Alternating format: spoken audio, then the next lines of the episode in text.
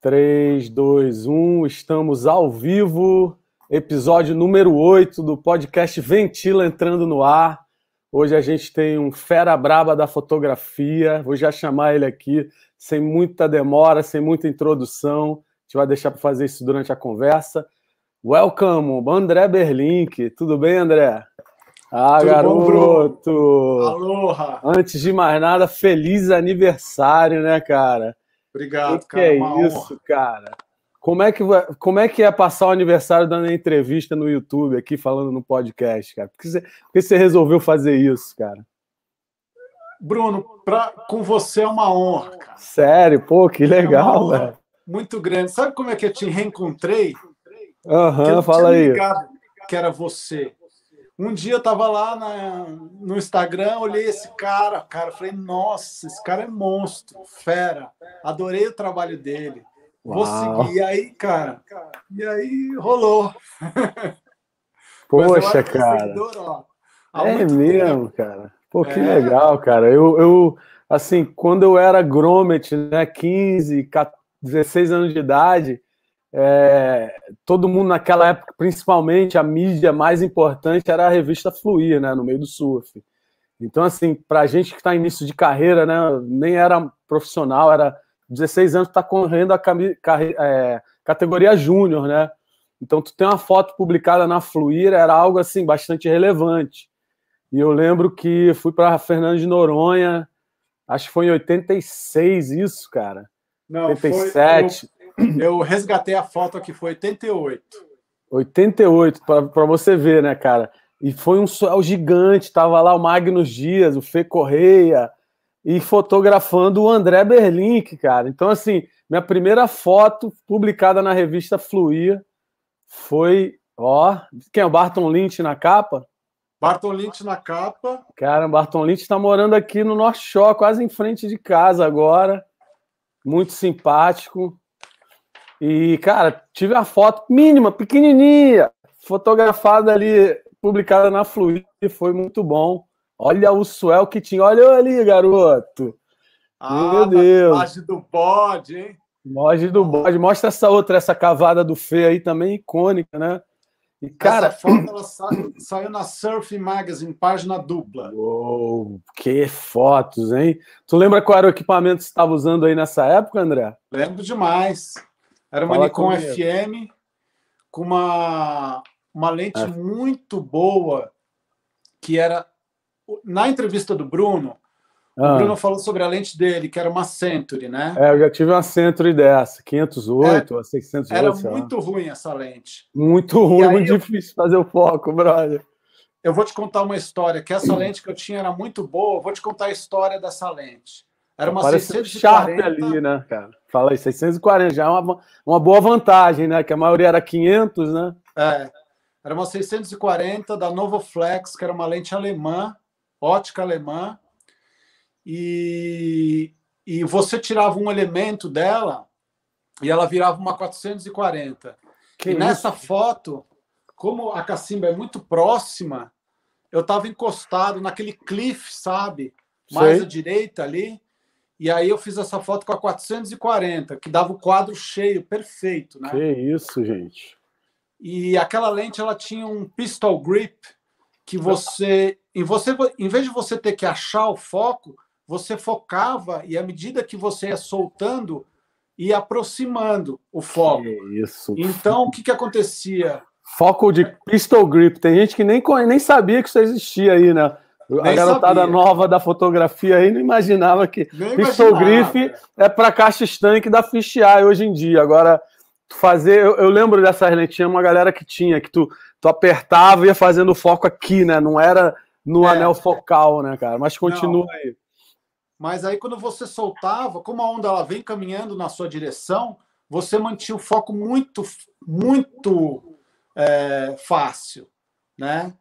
E aí era uma diferencial muito grande, porque assim era muito mais difícil de eu perder o foco do que os meus concorrentes. É mesmo, e a galera, ninguém tinha essa lente naquela época? Você era um dos caras que. Não, ninguém tinha essa lente. Da onde veio essa sacada? Foi sorte? Comprou? Alguém chegou e falou, cara, vai nessa que para surf é melhor. Boa pergunta. Eu vou te contar a história. A história Fala do começo, rapidamente. Vamos nessa. A história é o seguinte: eu venho de uma família de classe média de São Paulo e eu comecei a surfar com mais ou menos 12 anos. E comecei devagar no Guarujá, um cara me ensinou alguma coisa, minha família, meus primos tinham casa na Barra do Saí e lá eu fui Legal. picado pelo mosquito do surf. E posteriormente foi para Ubatuba, que onde que realmente eu aprendi a surfar e virei surfista mesmo. Com um amigo meu que é fotógrafo até hoje, um fotógrafo de publicidade. Ele era mais jovem e a gente sempre ia para lá em três. Pode falar os nomes, cara. Pode entregar, ah, tá. dar nome aos bois, cara. Então é legal, porque às vezes.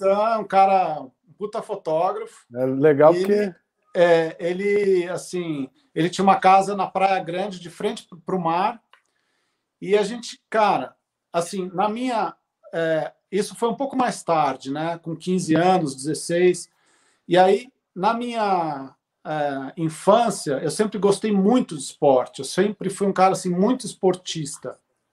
E eu comecei a andar de skate em São Paulo, muito jovem. E meu tio trouxe um skate para mim dos Estados Unidos. E, cara, caiu esse skate na minha mão, um skate muito bom. E eu andava numa pista chamava Wave Park, não sei se já ouviu falar, na Santo Amaro é, tinha os grandes ícones do skate. Então, quando eu, eu, é, eu fazia outros esportes muito seriamente, ciclismo tal, mas quando eu descobri o surf, rapidamente eu consegui pegar a manha, porque eu já andava de skate, entendeu? E aí foi assim, tipo, o surf, ele foi algo muito impressionante para mim, né? Porque ele me trouxe uma visão, uma liberdade. Eu gostei muito do esporte, eu fiquei muito viciado. Eu não sei se todo surfista passa por isso, mas eu só queria ah, saber acho que surfar. Sim, cara. Surf, é, essa tua expressão que você falou, foi picado pelo mosquitinho do surf, é bem isso mesmo, cara. Né? Então era só surf na minha vida. Aí uh, eu, a minha família, ela te, todo mundo tem às vezes uma herança. A herança da minha família é uma herança cultural. Uau. E todo mundo ali mexe com arte, cinema. E, enfim, eu tinha um padrasto que é, era é, diretor de fotografia, né? Então, assim, é, fez vários filmes importantes. Eu cresci, cresci né? É, vendo, tipo, Lentes Zeiss na minha frente, Angenil, sabe? É, meio é, pessoal do cinema, engendradão, tua família do cinema. Engendradaço, né? É, até hoje, Fazendo... cara. Hã? Até hoje. A minha irmã ela é sócia, sócia do O2 Filmes, uma das sócias. Que inclusive está fazendo o filme do Ítalo, né? Feito pela O2, Já né? fez. Eu Já fizeram, hoje. sim. Fizeram. Uau! Poxa, ela que é legal. É então, tu vem do ela meio, é a sua irmã. do Cidade de Deus. Bel Berlim, pode olhar lá. Berlim, que aí sim, cara. É nome aí, alemão cara... esse Berlim também, né? Também tá uma puxadinha ali para alguma Europa ali da cima. Mas fala aí, cara. E aí, aí então que... você, você vendo que... tudo isso, material. O que, que aconteceu? Eu, eu, eu não queria fazer cinema, mas eu queria fazer fotografia. Aí eu, como eu tinha muitas influências, eu fui cair num estúdio de publicidade que era um dos mais importantes do Brasil. Então, assim, é, isso com mais ou menos de 16 para 17 anos. Eu comecei fazendo estágio lá e era um estúdio muito técnico, porque o cara fazia fotos do Ribeiro, fazia fotos de carro, era a especialidade dele, né? Volkswagen, grandes agências, Almap, todas essas grandes agências, DPZ, né? Estúdio gigante. E a outra coisa que ele fazia era produtos. E eu fiz um estágio grande lá e era assim, tipo, você chegava no estúdio, o cara tinha todas as fotos, sabe? Todos os fotógrafos, Cartier-Bresson, não sei o quê, bababá, bababá. Então aquilo foi uma escola, cara. Animal. E assim, eu chegava em casa, meu padrasto, quando ele não estava filmando, ele estava comentando os diretores de fotografia do Coppola, sabe? Do Fellini, de não sei quem e de não sei quanto. Então, você vai incorporando isso, né? E aí, um dia eu estou no estúdio, já surfando todo final de semana, né? Eu não gostava muito de fazer estilo, porque estilo era tipo aquela foto que vai noite adentro, limpando o carro, aquela coisa técnica, e eu gostava do mar. E aí o cara me puxa de uma bancada essa lente numa caixa de alumínio, de alumínio, falou: essa lente aqui o meu ex-sócio deixou aí umas 600. Eu falei: o quê? Que que é isso, cara? Eu vi a oportunidade ali, sabe? Na época, meu padrasto ele tinha me emprestado uma Spotmatic é, Pentax de rosca. E eu fotografava com aquela câmera, rebobinava os filmes e eu estava engajando na fotografia. E aí, cara, eu falei, eu quero comprar essa lente. Eu dou todos os meus salários da minha vida, não sei o quê, papapá. Ele falou, cara, nem sei, o cara não vai querer vender, ele nem tá mais aqui e tal. Eu falei, liga pro cara se vira. E aí ele ligou e o cara falou: ah, sei lá, pega aí 100 reais por essa lente, cara. Tipo assim, uma bagatela. Te deu a lente. Me deu a lente. Ah. Cara, a lente ela tinha duas tinha dois encaixes. Olha só isso, Bruno. Tinha dois encaixes, cara. um para Pentax Spotmatic e outro para Nikon. Eu falei, bom, para Pentax tá na mão. Cara, como é que uma lente, quantas marcas de câmera tinha? Vai ter um encaixe para rosca da Pentax Spotmatic. Era o que? Era um anel que você tirava e botava? Como é que era? Era um anel que você tirava e botava. Você é. botava a rosca, daí encaixava o anel na lente. Botava Entendi. no tripé. É. E aí, beleza. Peguei a lente, cara. Fui pro Guarujá. Canto, é, é, qual é aquela praia que o Picuruta surfava mesmo? Era praia que o Picurutos fala, Pernambuco. Pernambuco, exatamente. No verão, maior calor, sem onda, cara. Os meus amigos tudo surfando, os caras brincando na praia, jogando bola, eu com aquela lente. Falei, não, eu tenho que fotografar, tenho que fotografar. Picuruta tá na água, sabe? O gato. E aí, é eu isso, era fã hein? da Fluir, tipo assim. É. Eu era maluco. Isso você nem. A não, a Fluir já existia, mas você não tinha nenhum contato com eles nessa época. Nenhum contato. A Fluir já era top e eu era fã do Bruno Alves, assim, fã número um, né? E como é que tu chegou nele? Chegou com um portfóliozinho, as fotos? Fala comigo. Aí foi o seguinte. Aí tem um amigo meu que, desses três, tem um que é muito. Todos eles são bem inteligentes, mas tem um que é muito inteligente, que o cara é CEO hoje da, da Cielo. CEO não, ele é um cara grande lá. cara que só tirava notão tal. Aí ele virou para mim e falou assim: eu falei, eu vou na Inside, né? Eu vou mostrar as fotos na Inside. Ele falou, André, em vez de você ir na Inside, por que, que você não vai na maior? Vai na Fluir, porque se o pessoal da Inside te aceitar, eles não, você nunca vai saber se você é aceita na Fluir. Entendeu? Entendeu isso? Entendi. É isso aí. Toque para a nova geração que está aí começando, que está querendo, não necessariamente no meio do surf, qualquer coisa que você queira fazer, não, não se acanhe e no, no mais alto, né? No mais alto, né? Daí eu falei, cara, você teve uma grande ideia. E aí eu tinha feito um campeonato brasileiro, é, assim, com 20 filmes, né? Tinha rebobinado, lá em Ubatuba. E é, teve um dia que deu uma vermelhinha do norte, top, e os caras estavam na água, o Ricardinho Toledo estava quebrando. E eu fiz um material bem legal do Ricardinho Toledo, né? E aí peguei os cromos e levei lá na Fluir. Esperei lá na recepção, tinha um quadro, nunca vou me esquecer, cara. Onde era a Fluir nessa época? A Fluir era no Itaim Bibi, era um prédio já enorme e assim. Chegou lá, bateu na porta, não marcou horário, não, não tinha e-mail na época, telefone. Nada. Bati na porta e falei que eu queria falar com o editor de fotografia, que eu era fotógrafo. Olha só a banca do moleque e eu tinha 17 anos de idade. E aí é, fiquei lá esperando na recepção um tempão, foi bastante tempo mesmo, e fui recebido.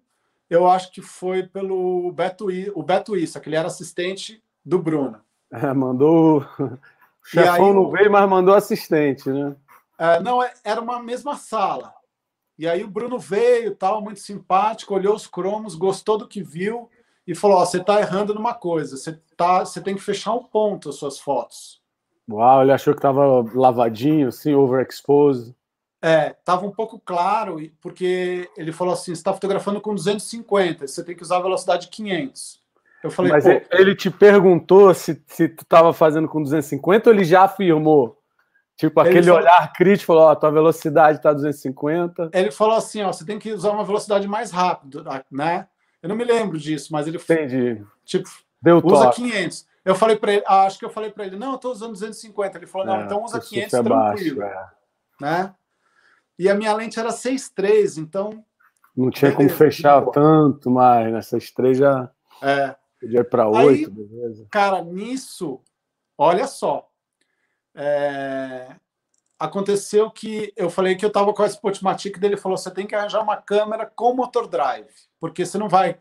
Para cada foto que você virar, você vai perder o foco, não vai dar certo. Eu falei: beleza, bom, e agora, né? Aí tinha um cara na rua onde eu morava, eu morava perto da Paulista, numa vila, que é uma vila fechada, assim, na rua do, do ginásio do Ibirapuera. E aí tinha um cara nessa vila que era um inglês, que ele foi com a minha cara. E aí o cara, ele saiu de uma grande empresa, ele era tipo meio grande, é, assim, um empresário. E aí ele montou uma marca de sacolas de surf, assim, para usar na praia, de acessórios. E aí ele falou: Eu quero te patrocinar. E Pô, eu tenho já chegou já chegou com patrocínio, meu irmão? Olha, não, olha só. E ele falou: tem uma Nikon aí, é, com motor drive. Eu falei: ah, você tá de onda. Isso não existe, cara. Essas coisas que estão acontecendo comigo, elas não, não têm lógica. E aí o cara simplesmente me pega, Nikon, e eu falei: bom, e agora? Como é que eu faço? Que, que eu tenho, quanto que eu tenho que te pagar? Ele falou assim: me arranja uma câmera que assim, que fotografa dentro da água e e aí você, sei lá, a gente faz uma troca. O cara me deu a câmera, cara. Pô, ganhou a eu, lente e a câmera, tá ruim não. Eu, eu ganhei pra a começar... lente e a câmera. E aí só faltava um tripé, eu investi num tripé Maco da, é, da época, né? Pronto. Eu tava, né? E o cara ainda tinha uma 35. Eu peguei a 35, veio a Nikon com a 35, e aí eu botava no lentão, e mais tarde eu comprei uma meia tele, assim, tipo uma 2405. Só que era Vivitar. Beleza. É, e aí ele ainda me patrocinou. É, e eu comecei a frequentar alguns campeonatos, mas logo teve o Hang Loose. E aí no Hang Loose, cara, eu fui, ele me patrocinou, pagou viagem, pagou estadia, e eu rebobinei os filmes e fui para o Hang Loose e aí onde aconteceu essa matéria aqui, quer ver, ó? O cara tá é. tá só puxando da manga a coleção aí de fluir, hein, cara? Não, olha essa matéria. Essa é aquela que saiu a foto do Tom Carroll? É. Não, mas esse Levanta dia um aqui eles fizeram mais. uma matéria especial, chama um dia, de, um dia de Luz. Tava grande o mar aí, hein? Mostra aí mais, mais para o outro lado. Ah, quem é esse aí dando essa cavada aí? É, esse aqui é o. É o. Daniel Miranda. Uau, já dá. Na Praia da Guarda, uma foto do Cação essa. Olha Uau, essa, é, olha essa guarda, cara. Pra direita ainda, hein? Direita linda. E aí, esse dia, um dia de luz, foi dia 8 de setembro, dia do meu aniversário. Cara, e isso é aí, é incrível, cara. A, é, aí... No dia do seu aniversário você estava fazendo essas fotos e hoje, sei quantos anos depois, está aqui dando essa, batendo esse papo. Mostrei aí, essa. Saiu essa famosa. foto na abertura da matéria do Hang Loose do Tom Carroll, que é minha. Uau, que foto e que estilo, né, cara? Quem é no outro lado da página ali? A abertura também ou não? Não, a abertura é o Tom Carroll, uma foto do Bruno Alves. Que ganhou o campeonato. Ganhou o campeonato. Então, fotão dele campeão, você fazendo a de surf e o Bruno Alves fazendo a. a... Caramba, hein? Isso foi tua primeira aparição assim na Fluir de, de publicação? A primeira. Nossa. Aí tem mais. Nessa revista, ela tem mais duas fotos. Uma página dupla, inclusive. inclusive. E Aí que, isso, hein, cara? Porque, assim, é, o que eu acho, André, muita gente, assim, tu deve passar por isso também, né? Principalmente agora com as redes sociais. O pessoal escreve, Bruno, tô começando. É, que câmera você me indica? Que lente? O que, que eu faço para melhorar? Pra... Tipo assim, eu, eu, a, a, onde eu quero dizer assim, mesmo com toda essa tecnologia que a gente tem do iPhone, tem pessoas que querem fotografar com a câmera melhor. E hoje em dia tu bota ali no programa, no automático, cara, a câmera já faz quase tudo. Mas existe assim uma certa barreira, uma certa assim mistificação de que fotografia é um lance difícil. E na verdade pode ser também difícil. Mas principalmente para quem está começando, né, cara? E, e, eu imagino que naquela época também você revelar. Porque assim, uma coisa é tu pegar o negativo é, assim, tem uma diferença entre fotografar cromos slide e fotografar negativo, né? É, Porque é, a gente pode até falar um pouco disso depois, mas assim, é, você acha que hoje em dia, assim, por que, que você acha que fotografia talvez seja um lance meio intimidador para certas pessoas? É, você acha que é uma arte difícil? Qual a dificuldade principal da fotografia? E o que você teria a falar para o pessoal que está começando, que quer ser bom fotógrafo? O que, que você pode fazer para dominar essa arte, ou principalmente nessa primeira fase do começo, cara? Então, eu até tenho uma lista aqui, ó, grande, para explicar, responder essa pergunta sua. Não, não, a gente nem tinha pautado isso, né? Mas eu... Não, mas eu vou, eu vou chegar lá rapidamente. Fala comigo. O que acontece, o que acontece com a fotografia é que é, tudo deu muito certo para mim a partir daí, né? Então, assim, é, de, dos 17 aos 19 anos, foi um, uma, uma, subida muito meteórica. Mas, é, na realidade, a preparação da fotografia, que talvez as pessoas não têm e que eu tinha, é aquela bagagem cultural. Então, essa bagagem cultural, ela faz muita falta e não é uma culpa das pessoas, talvez seja uma culpa do nosso país por não investir culturalmente, por não investir em colégios, em estudo, em, em, em cultura mesmo, em música, né? A pessoa até conhecer uma música clássica, ter uma outra visão, né? Por que, que, por exemplo, você acha que os vídeos do John John são tão bons? Você vê que culturalmente ele é um cara com outro olhar, é um cara com uma outra cabeça, né? Então, assim, essa cultura ela faz com que na hora que o fotógrafo vá se posicionar, ele posicione também as ideias dele, né? Então, por exemplo, o brasileiro, vamos falar em termos de surf, ele tem a cultura de que a foto é aquele frame fechado, daquela rasgada, daquela manobra. Já o gringo, há muitos anos atrás, ele tinha a cultura de mostrar o pico. Então, você pegava uma matéria, por exemplo, na Surfing, na Surfer, na Surfing World, na naquela revista né, Australian Surfing World, você viu os picos de Byron Bay quebrando, sabe? Aquela coisa maravilhosa. E aquilo te dava uma falta de ar até, sabe? Você ficava mal, né, olhando aquilo. E no Brasil era sempre aquela coisa fechada, tudo igual, né? Então, essa cultura. Uma vez eu vi um, um vídeo seu, você falou assim: "Ah, eu preciso fazer os takes de todos os ângulos possíveis". Então, essa cultura, ela é muito importante.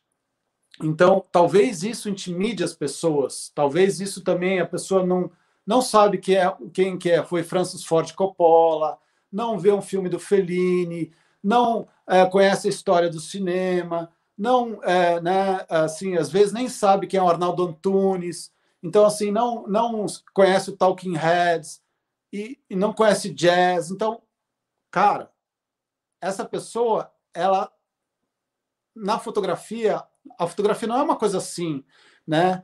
Você tem que conhecer um pouco da história da fotografia, do Cartier-Bresson, sabe? Enfim, do Sebastião Salgado. É, até porque é assim. quando, quando você entra para estudar arte, né, que seja arte plástica, que seja, tem a história da arte, né, cara? Que eu acho que deve ser para, né, exatamente, como é que tu vai ser um artista, tu não consegue tu não entende o teu passado, da onde veio a arte, né? Eu acho muito, muito boa essa tua sacada de você falar isso, né? Que pô, na fotografia é bom não só você estudar o que foi feito no passado, mas outras artes, né? Porque não deixa de ser uma, uma composição geral, né? O teu olhar, o teu, o teu, a sensibilidade, né, cara? E, e, e, muito boa sacada, porque assim, quando eu te perguntei isso, eu, na verdade eu eu, eu, eu, eu me referindo até a. Tem muita gente que está muito mais preocupado com a setagem da câmera. Pô, como é que eu faço para fotografar surf? A velocidade tem que ser alta, né? A primeira coisa que eles perguntam, aqueles que sabem um pouquinho, né? Então, assim, é, vai muito além de setar né, a, a câmera, né? De fazer uma setagem perfeita. Às vezes, inclusive, tem gente né, que muda a setagem para um shutter mais baixo ou para bota filtros para mudar né, a cor para ficar mais interessante, né? Porque eu acho que uma das coisas assim que eu, que eu vejo, não sei se você compartilha sobre isso, e se for o caso, você pode né, elaborar em cima.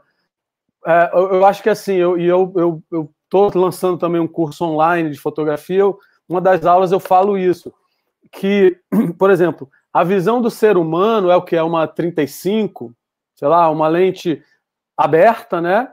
Que na tua visão tu não tem um zoom, tu tá sempre naquele altura do olho, né? Então assim, se você faz uma foto com plano aberto, altura do olho, é um lance que o teu cérebro já está acostumado a ver sempre, entendeu? Então se você quer chamar atenção, beleza, você não tem uma lente que tem um crop diferente, um zoom, Cara, vai para o chão, bota a tua câmera no chão, ou bota a tua câmera lá em cima no alto. Por que, que você acha que os drones agora é uau?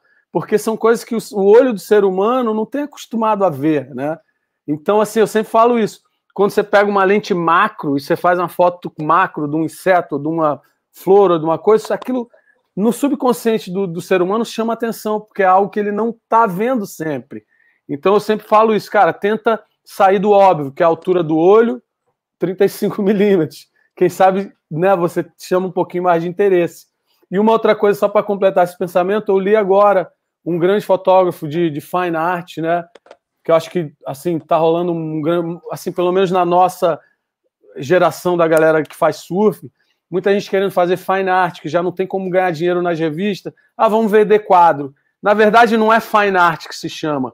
É fine art, entre aspas, entre, entre parênteses, é decor, né? É que você vai decorar a coisa, porque existe uma grande diferença entre fine art, não necessariamente é quadro para decorar a sua sala, entendeu? Mas então eu vejo uma galera fazendo fine art, e uma das coisas de um toque de um fotógrafo que eu vi, que ele fala assim, cara, reduz a velocidade, cara. Vai fazer tua foto dar uma reduzida na velocidade, isso dá um charme, ou muda a velocidade. Então, assim, é, é, é só para completar o que tu falou com o que eu falei, às vezes, para quem está começando e quer ser um bom fotógrafo, não fica só de como se opera a câmera. Eu acho que vai muito além do que a setagem que você bota ali, não é isso? É. E, assim, tem uma frase de um grande fotógrafo, que eu acho que até do Henrique Cartier-Bresson, que ele fala assim: quando a técnica ela é um problema para nós, a sensibilidade deixa de se manifestar. Então, a técnica ela não deve ser um problema em momento algum. O cara tem que dominar a técnica, ele tem que ser um monstro na técnica. Então, assim, o bom fotógrafo, para começar, ele tem que entender tudo da câmera, tem que saber tudo. E, e aí, como é que você chega nesse estágio, André? Estudando. Dominar a câmera, estudando e estudando. praticando. Por exemplo, tem um livro aqui, ó, muito antigo. Vou pegar aqui. Sim, porque tem, tem padrasto... gente que às vezes quer, aqui na, na, na, América, essa expressão cut corners. Tem gente que quer cut corner, quer já sair eh, galopando. Tem que. Não. Fala aí do livro. Fala aí dos não, steps. É, esse cara é um monstro, Ansel Adams, tá? É, então, assim, ele escreveu uma teoria que era a teoria é, da latitude, né? Eu esqueci o nome, agora me, me é, de como você calcular a latitude correta da exposição, né? E aí eu aprendi essa teoria, meu padrasto me ensinou, e ele me fazia eu andar com um caderninho e com um fotômetro de mão e eu fazer todas as fotometrias e para aplicar essa teoria. E depois, mais tarde, eu li esse livro e eu vi que era exatamente a teoria do Ansel Adams. Interessante. Bom, isso me deu um, uma, assim, uma, uma sensibilidade de fotometria muito grande. E aí outras coisas também aconteceram nesse processo. Então, quando eu cheguei no surf, eu estava muito mais preparado, apesar de com 17 anos, do que muita gente. Por exemplo, eu trabalhei com um assistente que foi assistente do Bob Wolferson por uh, uns 10 anos, chamava Mujica. Uau. E aí a gente foi fazer um trabalho na é, um trabalho é, nas ilhas ali entre Ubatuba e, e Rio de Janeiro. Sei e aí é. ele fazia um contraluz maravilhoso, assim, sabe? Né? E ele falou assim, André, você quer saber como é que o Bob me ensinou a fazer esse contraluz? Você fotometra só com o cromo. Você fotometra e fecha meio ponto. Cara, aquilo entrou na minha mente como sim, porque eu adoro fazer contraluz. E aí eu usava isso, cara, nas fotos de retrato. Tenho vários retratos que saíram página inteira na Fluid. Damon Hardman, é. enfim, vários. É isso. Vários e hoje fotos. em dia, cara, o contraluz é o charme, né? O flerzão, a galera do cinema só filma contraluz, né? Aquela luz é. do ângulo ali, da, sabe? Então, assim, imagina, então, você já naquela época já tinha essa visão, né? É, exatamente. Então, a técnica, porque eu era assistente e o cara falava assim: protege é, a, a, a, luz na lente para não entrar o contraluz direto na lente, né? Faz um, um parasol aí e tal. E aí eu ficava vendo ele fotografar, eu segurando o parasol e o cara fazendo fotos para abrir, para Vogue, sabe? Eu trabalhava com esses caras, cara. E aí, quando eu cheguei lá, né? Na Fluir, os caras falavam Estúdio Abril, eu já tava, já tinha fotografado muito no Estúdio Abril como assistente, entendeu? Então, assim, eu já tinha muita informação. E aí foi onde eu pude colocar essa informação em prática. Então, voltando, a técnica não pode ser um problema. Né? Exatamente. Se, ela, se você tem um problema, se você vai fazer filme e não sabe quantos frames você vai filmar, isso é um problema para você. Você não está entendendo o que é o cinema né? Então, meu amigo, vai estudar, vai estudar, né? Porque você não está sabendo o que você está fazendo, né? E assim acho vai. que tudo na vida, né, André? Eu acho que ah. independente da, da sua segmento, sua profissão, eu acho que o estudo é, o, é, é, é a chave de muita coisa. Eu, infelizmente, eu, eu, sou muito didático, eu sou muito, aprendi muita coisa olhando o trabalho dos outros e praticando e tentando imitar, fazer igual e aperfeiçoar depois mas eu vejo que tem muita gente que, por exemplo, fez uma faculdade de filme em Nova York, ou fez alguma coisa que realmente investiu na, no estudo, e os caras têm uma técnica refinada, tem um, um parâmetro, de uma, uma ética de trabalho que às vezes a pessoa que não estudou, como eu, às vezes eu sinto falta, falo, caramba, essa é a diferença do, de quem estudou, entendeu? E hoje em dia tem muito acesso a muita informação, você pode estudar comprando livro, sabe? Assistindo o Ventila Podcast, você já está tendo uma aula de fotografia aqui com o André Belink. Principalmente, Bruno, por quê? Por que, que é, é, tão importante o estudo? Tá? Vamos pensar num, é, num setor que tem muita grana, que é o setor que mais movimenta dinheiro, é o segundo setor que mais movimenta dinheiro, é, só perde para a indústria armamentística nos Estados Unidos, que é o cinema. Tá? O cinema blockbuster Aí você pensa, um diretor de fotografia está fazendo uma cena do dia D com Spielberg, né? E Anuns Kaminsky lá, que é aquele cara monstro. Aí o cara faz a filmagem, os caras explodem as bombas, chegam os barcos, milhões de dólares para fazer aquela cena. Daí o cara vira para o Spielberg e fala assim: pô, Spielberg, desculpa, cara, eu errei um ponto, vamos ter que refazer a cena. Não dá, brother. O cara tem que ser perfeito, entendeu? O cara tem que ter uma técnica perfeita. Ele não pode botar o pescoço dele à prova sabe? Não é assim que funciona. Não é no chute, não é que nem na fotografia que ninguém acha que ah, eu vou fazer isso, vai dar certo, não vai dar certo. Tem que dar certo, cara. É muita grana envolvida. São milhões de dólares. É, São os melhores. Tem uma, tem uma frase que fala: não dá para treinar no dia do jogo, né? No dia não do dá, jogo você tá jogando, né, cara? Dá, cara. Tem o cara ter... ele já é observado, ele já é testado, ele já faz não sei o quê, entendeu? O cara tem que ter um portfólio gigante, sabe? Uma história Para ele chegar lá, ele vai ter que estar tá já calibrado. E aí é o seguinte: os caras são super técnicos, super técnicos. O americano é super técnico. Por quê? Porque tem essa indústria. Então o cara vai lá para Califórnia, Palo Alto, lá fazer aquela universidade lá de cinema. Os caras saem de lá sabendo fazer movimento de câmera, sabendo fazer dolly, sabendo fazer não sei o quê, sabendo mexer numa ARRI, sabendo mexer numa, numa RED, sabendo mexer numa. Meu, os caras saem prontinho para ser operador de câmera. Então, assim, por que, que eles investem? Porque eles precisam, porque dá retorno. Né? Vai morrer o diretor de fotografia de 80, tem que chegar o Gabriel Medina, tem que chegar o Matheus Erdi, né? Então os caras vão investindo. E aqui no Brasil fica essa história. Você entra numa faculdade, o cara fica falando de história da fotografia de 1900 e nada. Agora melhorou, mas na minha época era assim, o cara ficava, é, que não sei o quê, que a Susan Sontag. Ô, meu amigo, eu quero aprender a mexer no trem, sabe? Eu quero aprender é, é dar pau, sabe? Eu quero aprender a fazer o um negócio. E, e vem cá, lenga-lenga. A gente está falando aqui de cinema, dá para ver o brilho no olho, o gosto que você fala sobre coisa. Você não se arrependeu e não ter ingressado naquela época, na, ter estudado cinema, principalmente com as oportunidades que talvez você tenha aí junto da tua família, ou algo que você se arrependeu, ainda dá tempo, ou você está confortável com o que você está fazendo? Boa pergunta. É, eu, eu não me arrependi. Eu acho assim que eu sempre fui uma, um cara muito sistemático para. Na época o cinema era meio bagunçado, né? Então assim, hoje não é mais. Hoje realmente Hoje até eu estava conversando com a minha irmã, que eu tenho uma meia irmã mais nova, ela está fazendo uma série para para HBO, e eu falei, eu nem sei qual série é, mas assim me deu vontade de falar para ela, oh, será que não rola fazer um estágiozinho aí, né? Então assim, é...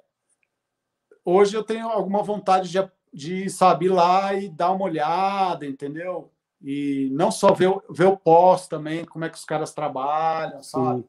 Mas então, eu, eu, é, o que eu acho assim, André, é, e às vezes eu falo isso para várias pessoas, é a real. Principalmente com o volume de trabalho que a gente tem aqui no meio do surf. Cara, eu passo grande parte do meu dia olhando pelo viewfinder da câmera. Porque aqui a gente tem onda quase todo dia, cara. Então é assim, oito horas filmando, todo dia. E aí quando você chega em casa, você vai ver as imagens, você vai ver as fotos. Então, assim, é, a gente é exposto, né, o nosso subconsciente como fotógrafo, de, de entender se o quadro está bom, se está no foco, se funcionou o enquadramento, se funcionou a posição. Então, quando, por exemplo, um cara com a tua experiência, né, quantos anos de fotografia já, André? Não sei. Pois é. é. O cara, ontem o cara, a gente está saindo da praia ali de Oimé na filmagem, o cara fala assim, pô, vai começar a temporada. É, Quantas temporadas você já tem? Eu tô com trinta e tantos. Eu falei, brother, como assim, brother? Contar temporada? Quem conta temporada é Raul. É quem vem aqui de vez em quando. É, e esse, a tua resposta foi meio parecida com a minha ontem. Quantos anos de fotografia? Sabe, é a tua vida, né, cara? Tu dedicou é tua vida, vida. para fotografia. Então, assim, eu acho que a pessoa que nem você, a pessoa que tem esse perfil de estar tá fotógrafo há anos, você chega num set de filmagem de cinema, você tem um olhar, cara. Você consegue olhar no viewfinder e falar, cara, essa cena tá bem enquadrada, essa luz está funcionando, vamos rolar. Entendeu? E é mais ou menos um pouco disso que eu tô querendo fazer agora. É um pouco desanimado com o setor do surf, né? E querendo também dar um passo diferente. É, meu filho querendo ser ator, a gente se propôs a fazer nossos filmes curta-metragem, baratinho, sem dinheiro nenhum, para, sabe, ele é um treino para ele, é um treino para mim, e a gente está evoluindo nessa. E eu estou prestando atenção muito mais agora nas técnicas de cinema, que, assim, com o surf, a gente usa um tripézão, usa um steadicam, mas no cinema é aquilo que tu falou, é uma dolly, é uma grua, é, tem toda essa linguagem diferenci, diferenciada, né, cara, é, para o cinema, né? E é.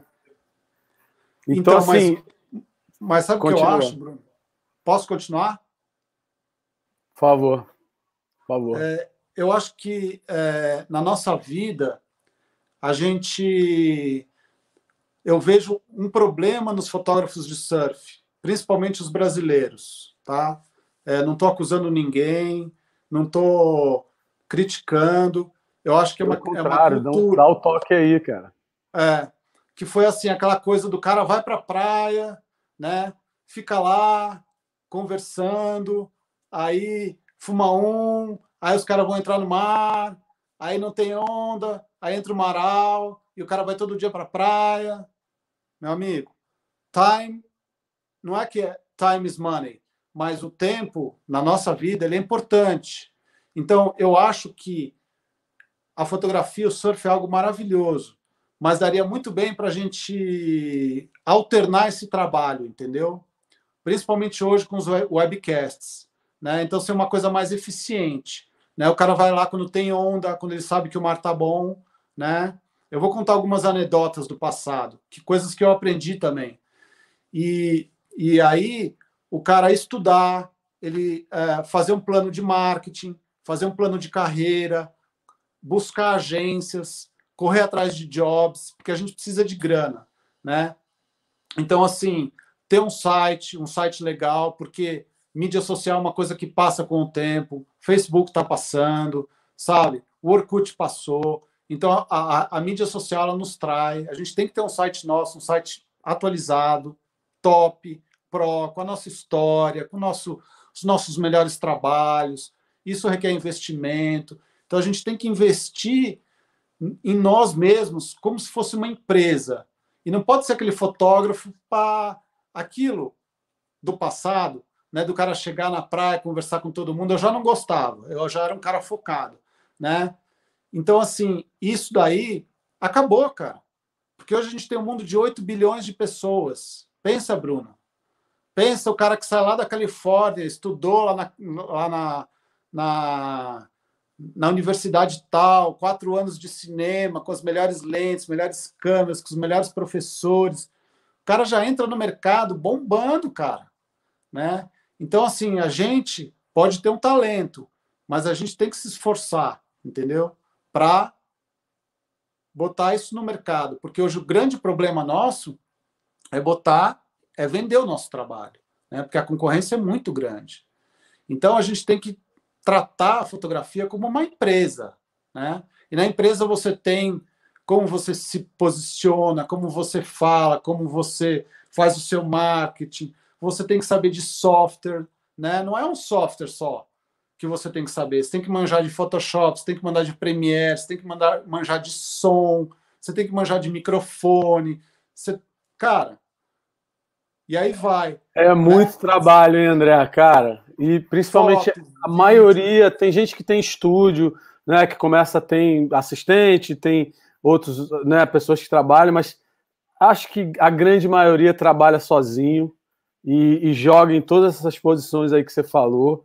Exato. E chega um momento que é assim, cara, tu tá trabalhando, tu, tu vira um alcoólico, tu não tem tempo, feriado, ou tá em casa, tá trabalhando, acaba que te consome a tua, a tua, vida inteira, tu acaba se dedicando todo o teu tempo para isso, né? Não é mais ou menos isso, cara?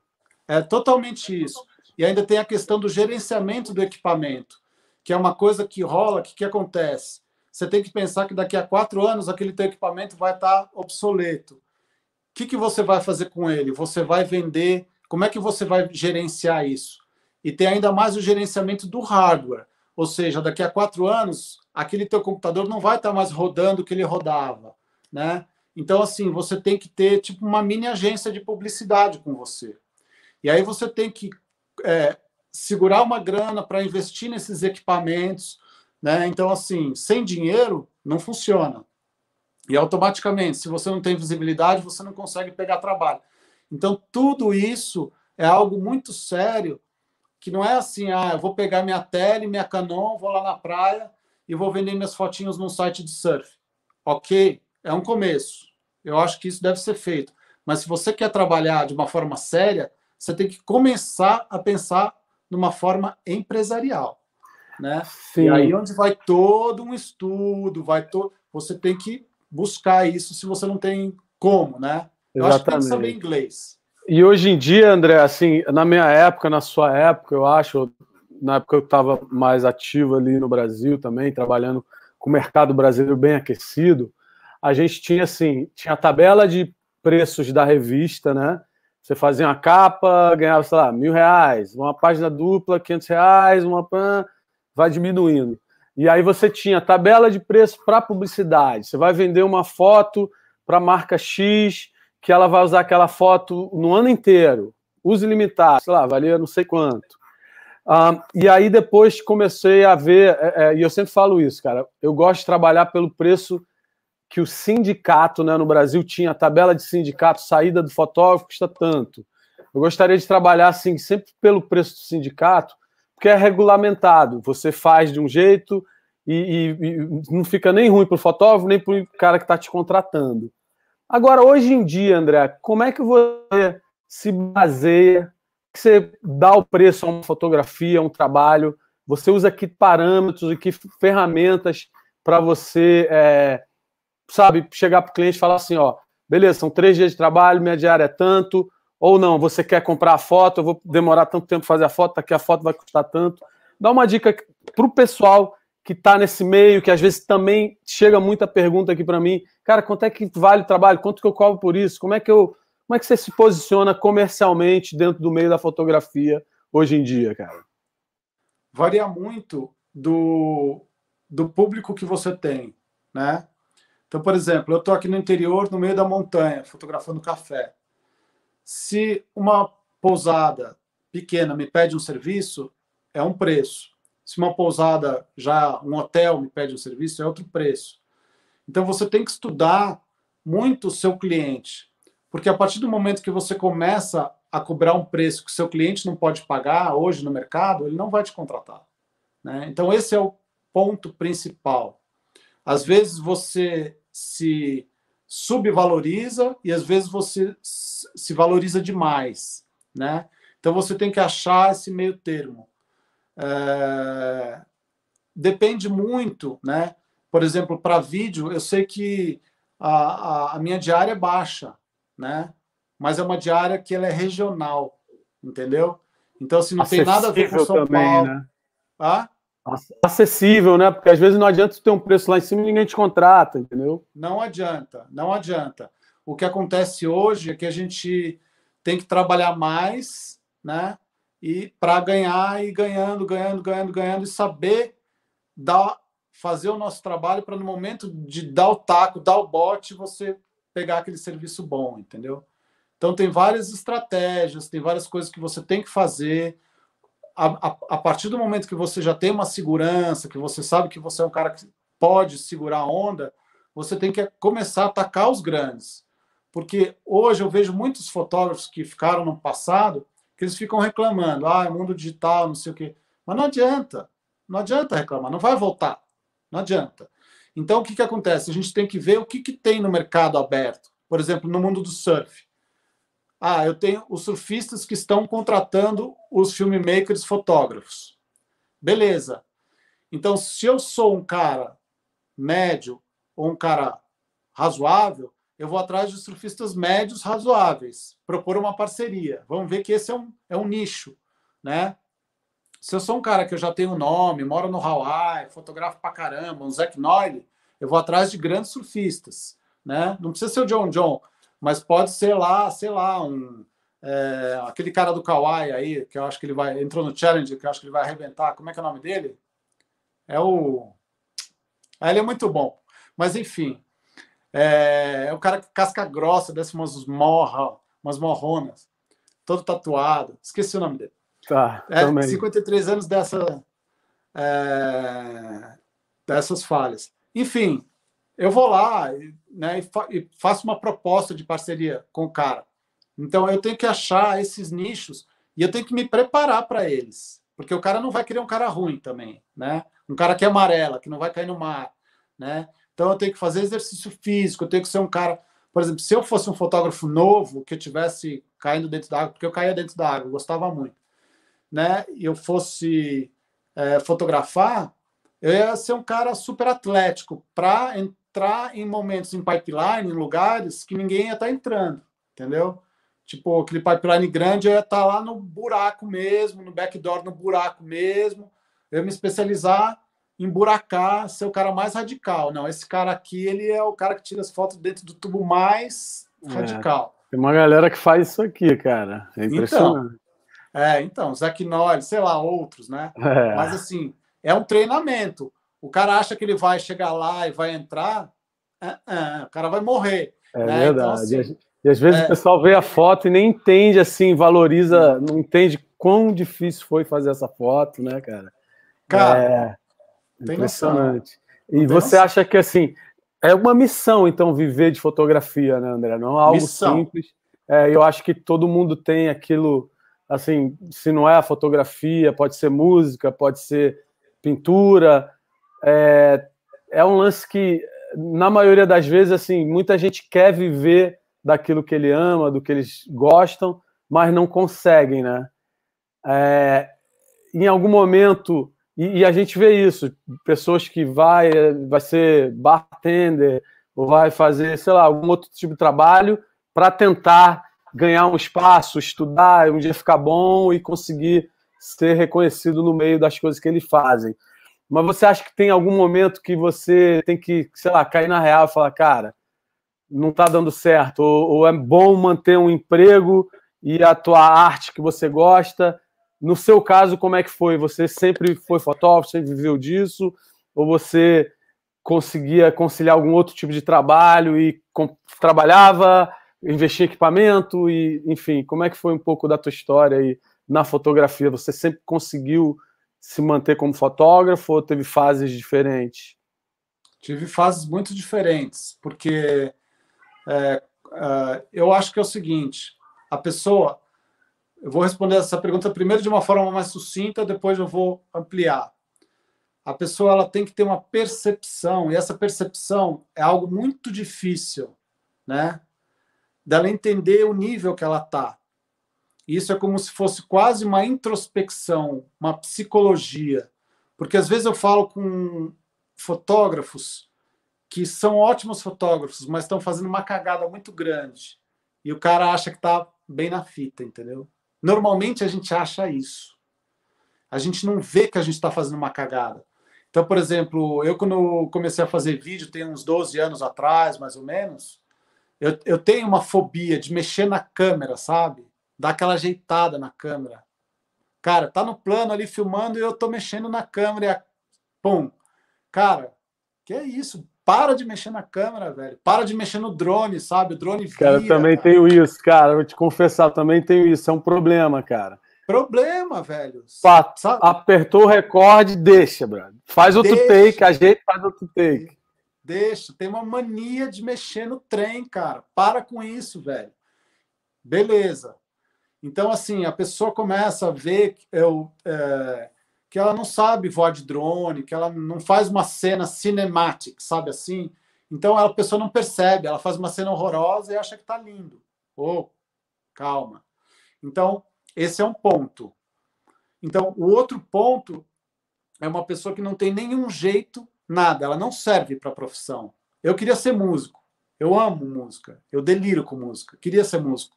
Eu sou um super músico frustrado. Não adianta. Eu nunca vou ser músico. Nessa vida, não. então tá. Aí, nesse ponto, vamos dizer que a pessoa já é uma pessoa que ela tem talento, que ela pode ser né, fotógrafo. E aí, é, a sua pergunta é muito boa porque eu acho que a vida é muito cruel, né? Então, assim, a fotografia é uma, é uma, é uma profissão elitista, profissão de rico, né? O cara que entra com muita grana, ele já entra na frente. Não adianta falar que não é, porque é. E aí, o que, que acontece? O cara que é bom e não tem muita grana, ele tem que se esforçar mais. Tipo um Ítalo Ferreira. Ele vai ter que malhar muito mais. Então, cara, ele pode ter uma outra profissão. Ele pode ser corretor no Hawaii, por exemplo. Né? O cara ganha uma puta grana, vira corretor, mas todo final de semana ele tá lá, meu filmando, fotografando, estudando, ele não perde tempo. É aquilo que eu falei de perder tempo, entendeu? O cara tá ralando. Então, beleza, o cara vai chegar uma hora que ele já vai pegar uns grandes jobs e ele falar: agora eu vou parar de ser corretor, né? Agora eu vou virar o que eu sempre quis ser. E na minha vida, é, eu tive um, uma. Eu parei com a fotografia, porque eu cheguei num grau ali na Fluir, eu era muito novo e a minha cabeça não estava boa, né? Então eu, é, assim, dei uma balançada, né? Porque várias coisas aconteceram. Tudo, sabe, ia para o teto. É verdade. Né? Você, a gente teve uma prévia no Instagram e você falou sobre isso, né? Uhum. E, e, foi assim, analisando assim o que aconteceu contigo, talvez possa. É, a gente vê isso acontecendo agora com os atletas, né? Você viu agora na Olimpíada a Simone Biles né, abrindo, falando, cara, minha cabeça não tá bem. É, você vê a menina, ela perfeita no, na, no que ela faz, fisicamente você acha que ela tá perfeita. Então, assim, é muito da cabeça, assim, do ser humano, acho que em todos os setores. Agora, é, o que me chamou a atenção foi assim, cara, hoje em dia a gente vê o fotógrafo de surf, pô, eu tenho 50 anos de idade, já não é algo que tu vê um coroa de 50 anos de idade sendo fotógrafo de surf full time, sacou? Ou você vê alguém que já teve uma profissão antes e agora, ah, tô retired, já tenho meu dinheiro, tenho... você fotógrafo de surf. Tem uma galera aqui no Hawaii que é assim. Mas eu vejo a fotografia de surf como uma atividade para garotada, quase. A maioria é garotada, que quer viajar, que quer estar tá ali, tem tempo, ou mora com os pais e tem como fazer isso. Ah, e na tua, na tua situação, você tinha uma idade jovem, né? Você tinha 17, 18 anos de idade, quando você estava ali empregado pela Fluir como colaborador, e você disse que aquilo estava te fazendo mal, eu não entendi exatamente. Talvez seja agora a chance de você explicar esse episódio, claro, se você se sentir confortável em, em não, compartilhar isso com a audiência, né, cara? Quem sabe isso pode servir é, né, de ajuda para outras pessoas, né? Na realidade, eu acho que, assim, para mim, né, é, é, na realidade, eu não fui como colaborador, né? Eu, eu fui o fotógrafo, eu fui para o staff da Fluir, o fotógrafo mais jovem, né? E aí, assim, é, era tudo muito intenso, porque eu cons consegui um grande patrocínio da Ciclub, que é Alpargatas, né? Então, assim, de um ano para o outro, eu estava indo para Noronha, viajando o Brasil inteiro, ficando em hotel cinco estrelas. É como assim, se de repente, buf, estourou. Era uma coisa que eu jamais ia pensar. E eu estava vivendo com os meus maiores ídolos, né? Então, tipo assim, há um ano atrás eu olhava na revista e via o Tom Carroll. E aí no ano seguinte eu estava do lado do Tom Carroll, ele no quarto ao lado, sabe? Eu estava entrando no carro com Robbie Page, com Shane Horn, indo para Silveira fotografar. E aí é, isso mexeu comigo, né? Então assim eu estava desequilibrado, né? E assim eu, eu, eu não sabia para onde que eu ia. Então eu peguei e eu falei, não, eu vou parar, principalmente porque eu estava me envolvendo de uma forma não muito legal com as pessoas, e eu vou sair do meio do surf, que eu acho que é um meio que estava... O meio do surf naquela época também era diferente da, de agora, eu acho. Agora ele está muito mais profissional, muito mais centrado, muito mais cabeça. E naquela época o, o surf ele estava numa explosão, assim, quase que num, num movimento hippie, sabe? investindo muita grana, ganhando muita grana, rolando muita droga. E eu não queria, eu não queria fazer isso. Então, aconteceu que eu simplesmente eu falei, não, eu vou me afastar do mundo do surf para eu é, ser uma pessoa que eu vá buscar o meu interior, vá me entender quem que eu sou, né? Porque senão eu vou virar um louco, um babaca, um ególatra, sabe? Então não é isso que eu queria. Eu sabia que não era isso que eu queria até por um processo que eu passei mais cedo, que foi um acidente que eu tive de carro, e eu não acreditava em Deus, mas depois do acidente eu comecei a acreditar em Deus, tal. Então isso mudou a minha cabeça. Interessante. E aí eu, foi onde que eu fui, eu resolvi, não, eu vou é, parar mesmo. A galera achou que eu era louco, um babaca, um, sei lá. Todo mundo falou que eu era um doido. E você e foi aí, fazer o que, cara, depois disso? eu fui viver a vida, cara. Eu simplesmente parei de fotografar durante 12 anos. E Uau. nessa, Uau. eu fui assim, ser vendedor, eu fui ser aquilo que eu tinha, que o meu ego tinha medo de ser, sabe? uma pessoa comum e corrente. Uau, que experiência, hein? Como é que foi isso, cara? Foi muito louco, cara. Foi muito louco. Foi muito, foi muito bom até, né? Então eu aprendi a respeitar mais as pessoas. Ainda estou aprendendo, né? A gente tem que aprender todo dia. Então, assim, é, isso é algo que para mim foi muito importante, né? E aí, lentamente depois, eu vi que realmente eu tinha uma certa facilidade com a fotografia. E aí que eu voltei com muito mais tranquilidade, com muito mais cabeça, com o pé no chão. E eu tô até hoje. Fiz é, alguns livros, né? Fiz esse livro de fotografia, que é um livro que já está na segunda edição. Uau, Depois fiz um legal. outro livro de arquitetura que também foi um Uau, sucesso. fotos, hein? Que, onde é que é esse lugar aí com essas palmeiras aí? É na Universidade Federal de Viçosa. Bonito, hein, cara? Um preto e branco bonito, né? E é difícil fotografar. É, é difícil fotografar arquitetura, cara. Não é fácil.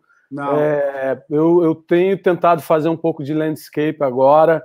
É, e eu vejo como é difícil, cara. Você faz uma fotinho legal, mas para você fazer aquela foto que tem, uau, que chama atenção, tu quer botar na parede, é muito difícil, cara.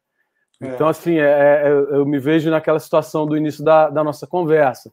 Tem que estudar, tem que olhar quem que está fazendo bem, quem que fez bem no passado, para poder estar, tá, né, sei lá, se inspirando. E, e, e, você, falar inspiração, tem alguma. Imagino que sim, mas qual é os fotógrafos que mais te inspirou, te, te inspira agora ou na carreira e por que assim, cara? Olha, teve um fotógrafo que mudou a minha cabeça. Eu ganhei um livro, eu acho que com 17 anos, da minha mãe, que ela. É, é, esse padrasto ele tinha uma mãe que veio, ela vinha da Austrália e passava um tempo com a gente. Ela comprava National Geographic, né? E aí teve uma matéria na National Geographic sobre o Serengeti. O Serengeti é um parque nacional que tem entre o Quênia e a Tanzânia. E aí eu pirei com as fotos, pirei. Eu ficava vendo essa National Geographic direto. E aí a minha mãe, perceptiva, né, foi lá e comprou o livro do fotógrafo e me deu. Tá aqui, né? Esse cara aqui, ó. Engraçado você ter perguntado isso porque eu tinha separado. Esse livro aqui, ó, chama Serengeti. E de um fotógrafo japonês que ele é nesse livro ele está iluminado. E cara, esse cara, ele só com esse livro deu ver, rever, olhar. Sabe quando você olha todo dia o livro, cara? Aula. E aí eu, aquilo foi, foi, foi, foi, vai se incorporando, né? Qual o nome então, do assim, fotógrafo? é, Mitsuaki Wiago. Uau! Quem, quem, sabe a gente pode botar ali na descrição do vídeo um pode. pouco do trabalho das pessoas que você foi falando ali no início. Prepara uma listinha aí que o pessoal vai querer, é, de repente, saber ou procurar né, as dicas do André Berlim, que é onde aprender com o trabalho dos outros. Caiu tudo aqui. Aí tem umas fotos épicas, cara, Uau. épicas. E assim, na época nem tinha autofocus, o cara tem umas fotos com chita correndo a 110 km por hora no foco. Que é isso? Cara, eu falava, meu. Aí, algumas anedotas de fotografia, Bruno. Fala é, aí, vamos dar, um espaço aqui, as anedotas. Aí eu gostava muito de um cara também chamava Aaron Chang. Sempre foi assim, meu ídolo, sabe? Jeff Devine, Aaron Chang. É... Um cara que eu gostava também muito uh, o Jack McCoy, né? Então, assim, uh, um dia eu tô lá na. que eu morei, eu mudei para Floripa, né? Para ser correspondente da Fluir, já como no staff da Fluir. E aí eu tô lá, uh, chegando na Joaquina, um dia com um suel razoável, eu olho na pedra, que é um lugar que eu sempre fotografava, tem um cara com uma 800 5.6, uma Nikon, né? Eu falei, opa, é gringo porque eu sabia. É, meu primo perguntando como faz para assistir a live. Agora não posso responder. Tá, aí. É... Não, vai no YouTube. Pode vai falar para ele. Vai no YouTube. Eu no Instagram. Procura no o canal Ventila com Bruno é. Lemos Podcast. Vai estar tá lá. Aí eu, eu olhei para o cara e falei: não é o Agobar Júnior, porque o Agobar era o único cara no Brasil que tinha essa lente. E eu conhecia o Agobar. Eu falei: não é o Agobar. Era um cara de cabelo comprido. Cara, aí eu falei: meu, eu vou lá. Fui lá, eu já era fotógrafo da Fluir. E peguei meu equipamento, nem tirei da mala, cara. Nem tirei da mala. Peguei meu equipamento na mala e fiquei atrás do cara, tipo a 5 metros do cara.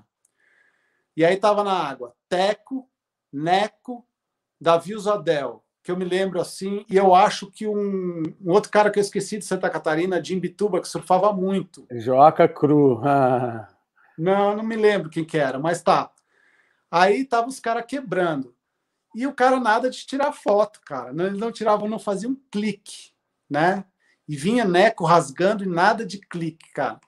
E aí tem uma direita que sai da Pedra da Careca, ela vem direto assim para a pedra de frente. Cara, vem o Davi Zadel naquela onda e bota num tubo seco. O cara faz um clique. Eu falei, é capa. Essa foto é capa. Com essa lente. Uau. Essa foto é capa. Bom, era o Aaron Chang. Aí, lógico, me apresentei. Eu sempre fui muito, assim, né? É, aquele metido, né? Me apresentei, a gente foi almoçar junto tal. E aí, cara, fui lá na minha casa, que eu morava numa casinha, lá num quartinho. Peguei. Peraí, ele estava fotografando quem, brother? Quem que ele estava fotografando? Brock Little. Ai, cara, ele estava fazendo uma Brock volta ao Little mundo na Joaca. Com, com o Brock Little. Ele estava fazendo uma volta ao mundo com o Brock Little. E aí é, eu peguei meu portfólio e ele pegou aquelas fotos de Noronha, olhou e falou: Fuck! Onde que é isso? Eu falei, Fernando de Noronha. Uou, Cara, ele pegou e foi pra. Go there. Mas foi na época errada, porque ali precisa de Não. época, né? Tem que ser na época certa, né? É, mas aí, beleza, tudo bem. Até, até o momento, aquela foto não era nada. Depois, os editores da Surfing vieram para Fluir no Brasil e pegaram aquela foto e jogaram uma página dupla. Então, eu acho que o Chang comentou com o editor da Surfing, entendeu? Tem um Hawaii, Brazilian eu... Hawaii Place lá que é, cara, igual Hawaii. Pior que eu é. Eu ganhei né, uma cara? grana com aquela foto. Essa foi uma anedota boa, cara. Então, assim, é, tem várias, né? Tem sim. uma ida com o Claude Jones, que é o dono do Waves, né? Aí sim. Para Silveira, com o Reinaldo Andraus, Claude Jones, Cheney Horn e Robbie Page no carro, né? E aí, cara, o Claude Jones, ele dirigia como o Ayrton Senna. E na época, a, a BR-101 era pista dupla, né? Não era duplicada, cara. E o cara tem uma carreta, aquelas três carretas assim, sabe? O cara me bota na contramão e ué, os caras, os australianos, velho. Os caras falam: Hey, man, don't go, don't go, please. Ai, foi muito bom isso. E aí, na volta, ele corria tanto que o carro passou num bump em Garopaba e as pranchas dos caras voaram. Sabe aquele rec que prendia, sabe? Sei, sei. E aí as pranchas dos caras voaram, só que caiu na grama, não aconteceu nada. Não, foi Nossa, E deixa eu te falar, André. Ah, tem ah, mais uma? Conta aí. Uma que eu acho que era você. É, lá em Fernando de Noronha, cara. É, você vê como os caras não são focados. Eu não sei quem que tava mas nesse dia de 10 pés, é, um cara numa, na praia, que era um surfista, e um fotógrafo, não vou falar o nome aqui. E os caras já estavam meio doidão. E aí eu falei, eu vou cair nesse mar. Era uma coisa que eu queria, cara. Era assim um desafio meu. E aí eu entrei naquela cacimba do padre gigantesca, 10, 12, sozinho, só eu, e é, o Fê Correia. Só eu e Fê Correia, eu acho. E tava muito grande, cara. Aí, quando eu cheguei no inside, tem aquele quebra-coco, sabe? É uma coisa que você deve ter vivenciado muito aí no Hawaii. Agora você pode falar isso, Bruno, com toda a sinceridade. O quebra-coco tá maior que você, sabe? Ele bate no chão e vem mais alto do que você. Você fala, cara, como é que eu vou entrar nesse mar, velho? Como é que eu vou entrar nesse mar? Sabendo que tem pedra ali, né? Então, assim, eu entrei no mar, aí que eu vi que a coisa. Nossa, o buraco era mais embaixo. Aí eu entrei no mar, tal, fui até o outside, vi uma onda gigantesca, eu tava com uma 35, eu não podia chegar perto daquela onda, cara. E aí eu fiz uma foto e saí do mar. Mas assim. É, cara, incrível você falar sobre Noronha. Aquela foi a primeira vez que eu fui para Noronha, tá? E E, cara, eu, na época, eu já tinha uma pegada de querer surfar as ondas maiores e tal. E eu lembro que o swell que deu, eu nunca tinha visto ondas tão grandes quanto eu vi naquela, naquela situação. Eu lembro que estava tudo fechando na Cacima, no Baldró, não tinha onda em lugar nenhum. A gente foi lá para aquela área ali do porto. Uhum. E no porto, todos os barcos, né? Isso é normal agora, mas na época a gente, caramba, todos os barcos tiveram que sair. E tinha uma esquerda quebrando lá fora, um outside reef, que eu fiquei assim, de queixo caído. Falei, cara, que onda é essa? Imagina o Tom Carroll aqui. Foi é, o que eu imaginei. Não é? Porque não tinha ninguém para aquela onda. E eu falei, cara, não, eu preciso ir. E aí eu tinha umas 5 e 11, acho que era a minha prancha, era mínima. Strap fininho, e eu tentei entrar naquele mar. Era tal, era tal da rebimboca, eu acho que se chama, alguma coisa assim. E aí, cara, é... foi incrível, cara. Eu tentei entrar no mar também, puxando o limite, e fui varrido. Saí com o strap, sabe, detonado, com o olho arregalado, e, e realmente Noronha e hoje que eu conheço as ondas maiores aqui, que eu entendo o que é tamanho, a gente vê boia, a gente estuda isso, sabe o tamanho das ondas, eu arrisco dizer que esse swell ali tinha 12 a 15 pés em Noronha, cara. É muito grande para o Brasil, ninguém imaginava que tinha ondas daquele tamanho ali. E aquela foto que você fez na cacimba, com certeza era um dia menor, já grande, porque ela quebra na laje, depois entra na bancada. E os dias maiores ali, quando tá tudo fechando, cara, só pode surfar ali na, no Abras, no Ruros, nessa Rebimboca. Então, assim, Noronha, na... isso era 88 que você falou? 88. Cara, para você ver, cara, já tá surpreendendo, Por já exemplo, faz tempo ali, né, cara? No Boldró, cara, a gente pegou esse suor no Boldró no dia seguinte, eu acho. E foi uma outra coisa que me impressionou, porque o Boldró é tipo uma laje, assim, né? Um lajão de pedra, né? De coral, sei lá. E e aí a gente estava no mar, não tinha, não, não tinha nada naquela época. Tinha um lugarzinho ali, um, um quiosquezinho. E aí a, eu acho que uma, uma bodyboarder entrou no mar quase passou mal, foi varrida, quase morreu. E foi até a causa da minha perda do meu, do meu patrocínio. Eu perdi o patrocínio porque que eu fiz um comentário indevido. E aí eu entrei no mar tem uma sequência de 11 fotos que eu fiz do Fê Correia. Ele fala assim: em Noronha, se você não pega os tubos, eles te pegam. Ele entuba numa onda. É bem cara, isso. Cara. Muito louca. E era cada tubo, cara. Eu fiquei assim, apaixonado por Noronha, né? Apaixonado por Noronha. Muito bom. Deixa eu te perguntar uma coisa, André. Mudando assim um pouco de, de assunto, assim, né? O, a gente conversou, a gente teve uma prévia né, na nossa conversa antes da entrevista. A gente tinha se proposto a falar um pouco de equipamento, né? A gente, você já tocou nesse assunto, falando que toda hora você vai ter que trocar de equipamento, daqui a uns, sempre está evoluindo o equipamento. E você, como um cara que talvez não esteja dentro do meio do surf agora, hoje em dia, mas eu sei que você acompanha, você vê e tal. Ah, como que você vê o futuro dos equipamentos da fotografia, de filmagens? não necessariamente para o meio do surf, assim, mas de uma de forma geral para fotografia, cara? Olha, Bruno, é, boa pergunta. Assim, tem duas coisas que estão é, pegando hoje em dia. Então, que a pessoa, eu acho, né, que a fotografia, é, o fotógrafo não vai ser mais só fotógrafo, ele tem que ser filmmaker também. Então, acabou essa história de você só fazer foto, porque o teu cliente ele vai te pedir o vídeo, né? E aí tem uma coisa que eu estou percebendo nos sensores digitais que existe uma certa incompatibilidade com é, vídeo e foto. A câmera que filma muito bem, ela não fotografa tão bem, né? E isso está diminuindo. Eu acho que hoje as melhores híbridas, né, que são câmeras que fazem vídeo e foto, é a Sony, né? Então, assim, Sony, porque a Sony detém a tecnologia né, dos sensores. Então, Sony, Canon, eu, eu comprei uma Panasonic agora, S5, né, para vídeo, mas falando bem sinceramente, assim, ela é muito boa de foto, tá? Muito boa, mas ela é diferente. A Nikon era monstro. Minha, as minhas Nikon são boas de foto, cara. Eu gosto muito. Tem uma Nikon D750 que ela é ótima de foto.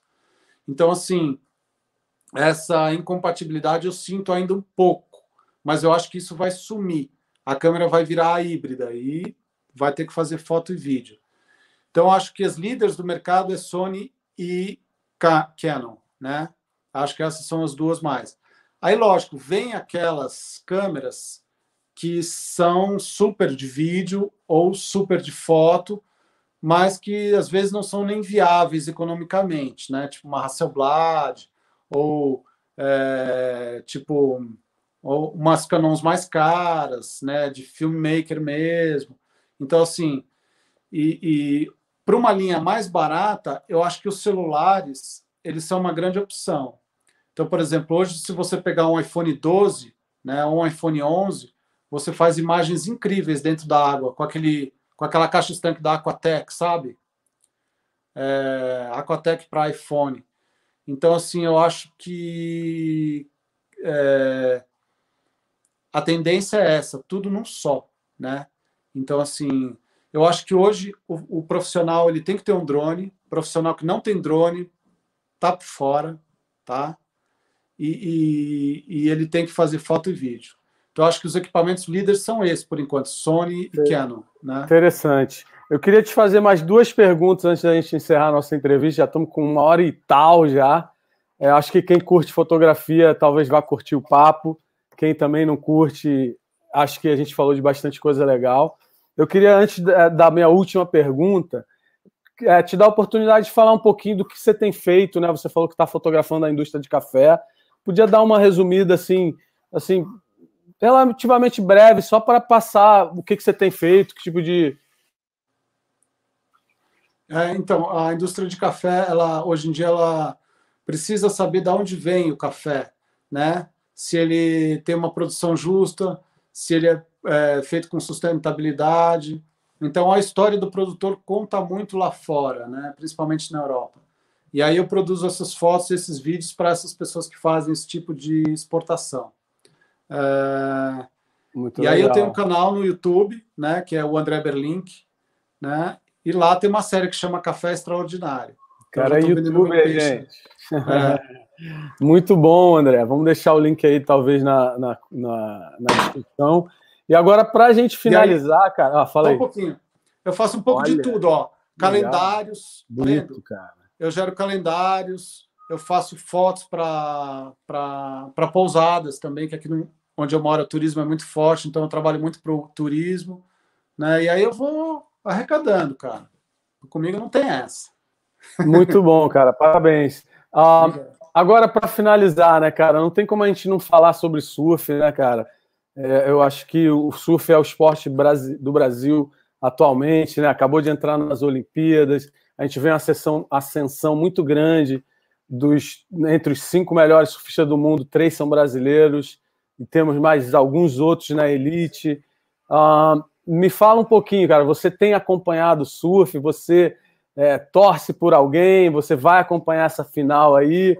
Está acompanhando, né? Você já até me falou que hoje né, ouvi um podcast que falou sobre isso. Vamos falar um pouquinho para encerrar nossa entrevista, um pouco do que, que você está achando desse momento que o surf está vivendo, quais suas apostas aí para a final. Vamos falar um pouquinho aí, cara. Bom, eu, eu adoro surf, cara. Assim, eu sou é, fissurado e acompanho já há muitos anos todas as etapas da WSL, né? E assim, é, eu vou assumir, eu sou um Medinet inveterado, né?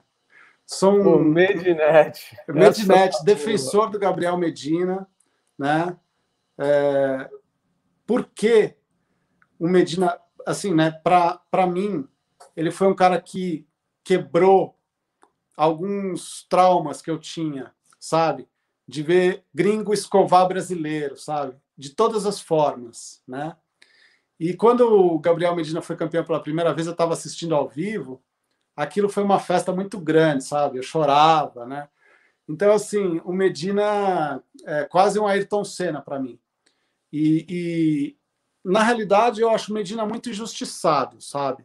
Eu achava que ele já devia ter, no mínimo, é, quatro campeonatos mundiais. Eu te falo as baterias que ele perdeu, que para mim não foram justas, né?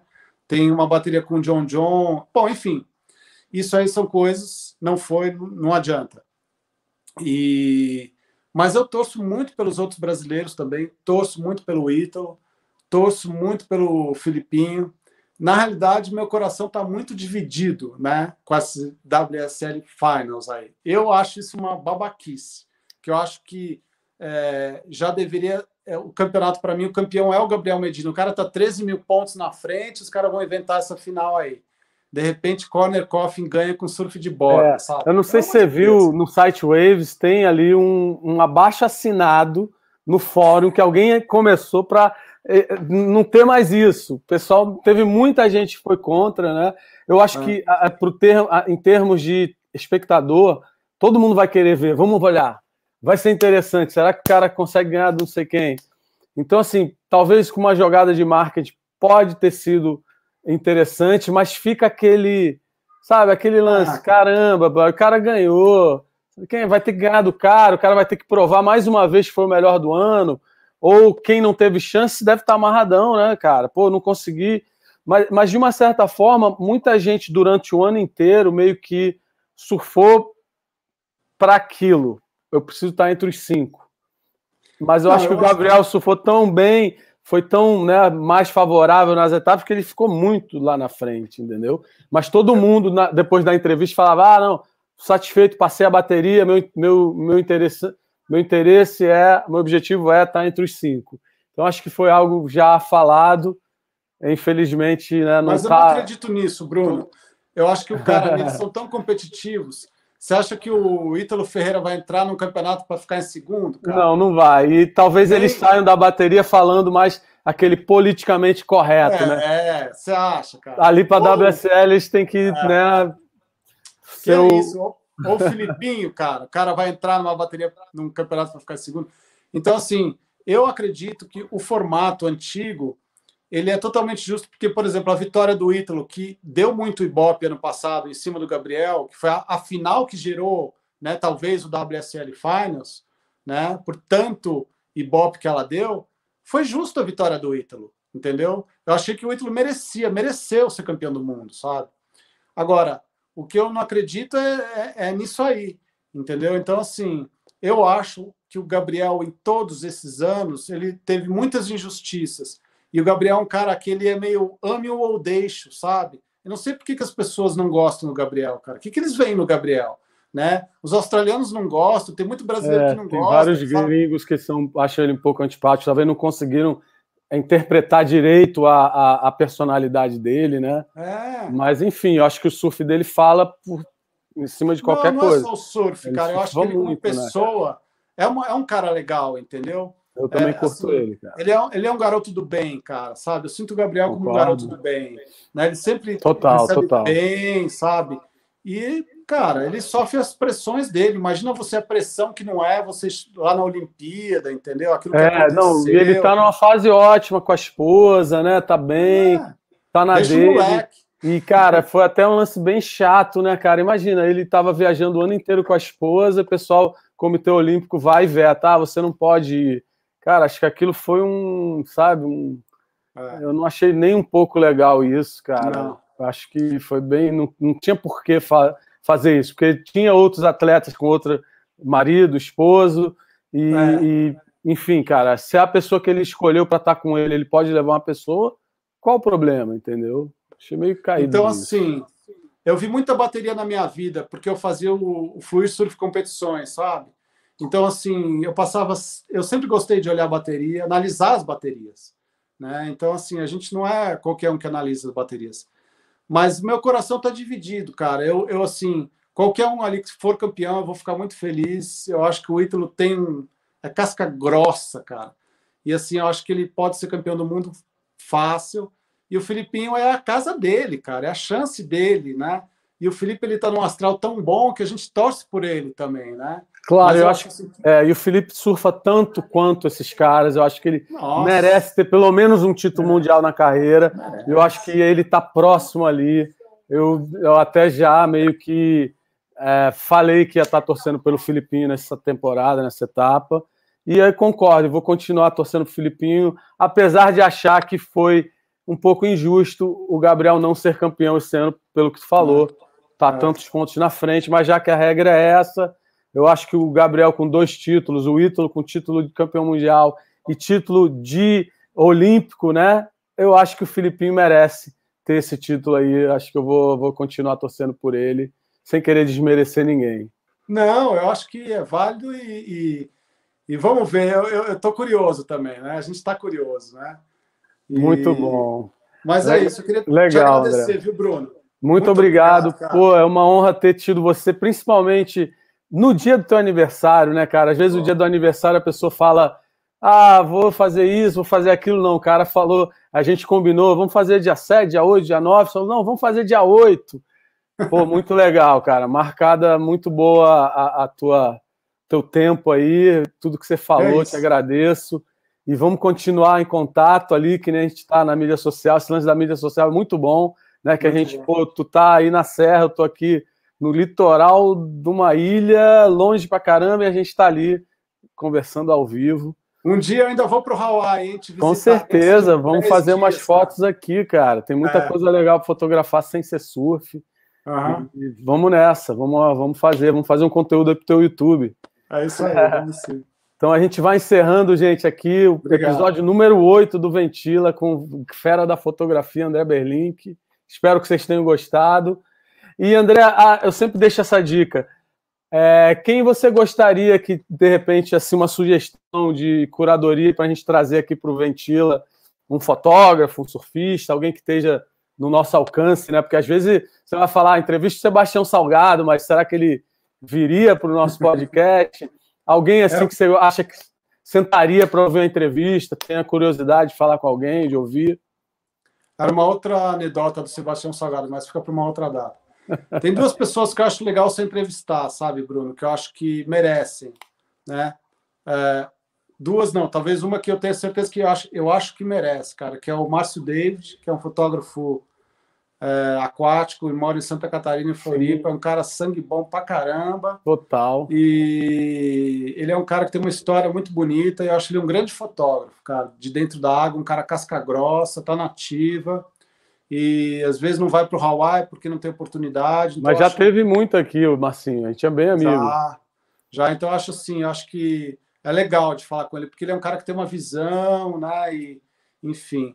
Outro cara que eu gostaria de ouvir muito a entrevista é do Fred Pompermeier, que você falou que você conhece Também ele. Parceiraço, estão sempre por aí juntos. Na época que eu persegui o Suel, a gente estava mais. E eu acho ele assim um cara casca grossa, cara. Eu adoro Vou botar aqui na lista cara. esses dois, então. Muito boa é. sugestão. Vamos ver se eles atendem aí a nossa sacada. Te agradeço, Fred, então. Aparece aí. Quero... Aparece aí. Vamos conversar Bruno. com um dos dois ou os dois, né? Porque assim, é. eu estou tentando no, no podcast aqui, além dos surfistas, da galera da mídia e tal, tem uma coluna só de fotografia, só de entrevista de fotógrafo. Então, legal. É, eu acho isso bastante legal. Gostei das duas sugestões, André. Muito obrigado. obrigado. Aproveite sua noite aí de, de, aniversário. Obrigado pelo seu tempo. Fica na eu paz. Eu vou encerrar então aqui mais um Ventila. Um grande abraço para todos, gente. Alô.